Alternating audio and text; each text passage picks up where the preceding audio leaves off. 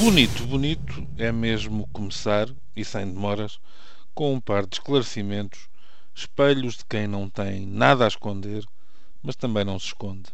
Primeiro, nada me move contra a pessoa ou contra a competência do professor José Francisco Faria Costa, catedrático ligado à Universidade de Coimbra, ontem eleito pela Assembleia, pela Assembleia da República para ocupar o cargo provedor de justiça.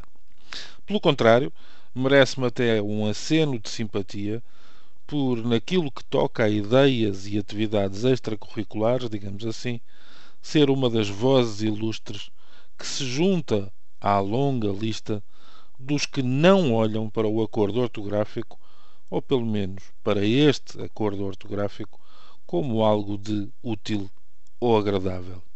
Segundo, não tenho na lista dos meus interesses nada a declarar do que me ligue a Alfredo José de Souza, o provedor cessante, a não ser a circunstância de ele ser um filho reconhecido da terra que escolhi para viver, a Pova de Varzim, e de com ele ter trocado meia dúzia de cortesias verbais da ocasião.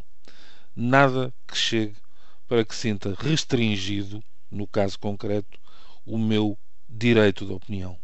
Ora cá vai, sendo a democracia uma proposta imperfeita, mas ainda assim a menos imperfeita das nossas opções de vida, de regime, de filosofia, é natural e é desejável que crie mecanismos e fórmulas que permitam a vigilância de maneira a que as suas normas essenciais não sejam desvirtuadas, nomeadamente no que toca a abusos de poder tantas vezes manifestados através de tortuosos atalhos, desenhados por quem parece pensar que leis e princípios são maleáveis até ao infinito. Julgo que o espírito destas salvaguardas nunca foi o impedir de fazer, mas sim o de conseguir fazer sem atropelos nem moscambilhas. Ainda assim, a jovem democracia portuguesa que só é jovem quando dá jeito para justificar a ausência de um continuado exercício democrático, passando a ser velha e caduca quando queremos expressar tudo o que ficou a meio caminho, a jovem democracia portuguesa dizia é igualmente lesta a criar estes mecanismos de defesa e imediatamente a seguir a olhá-los como empecilhos, como espinhos, como inimigos. Basta ver aquilo que ciclicamente se diz do Tribunal de Contas, ou mais recentemente, do Tribunal Constitucional. Houve até quem criasse uma expressão genérica para as almas discordantes e com algum poder de atuação. Só os mais desmemoriados se esquecem das famosas forças de bloqueio. A figura do provedor de justiça é outra que tal. Não percebe quem há pouca que só faz sentido se tiver espírito combativo, se for rigoroso, mas participante, se tiver iniciativa.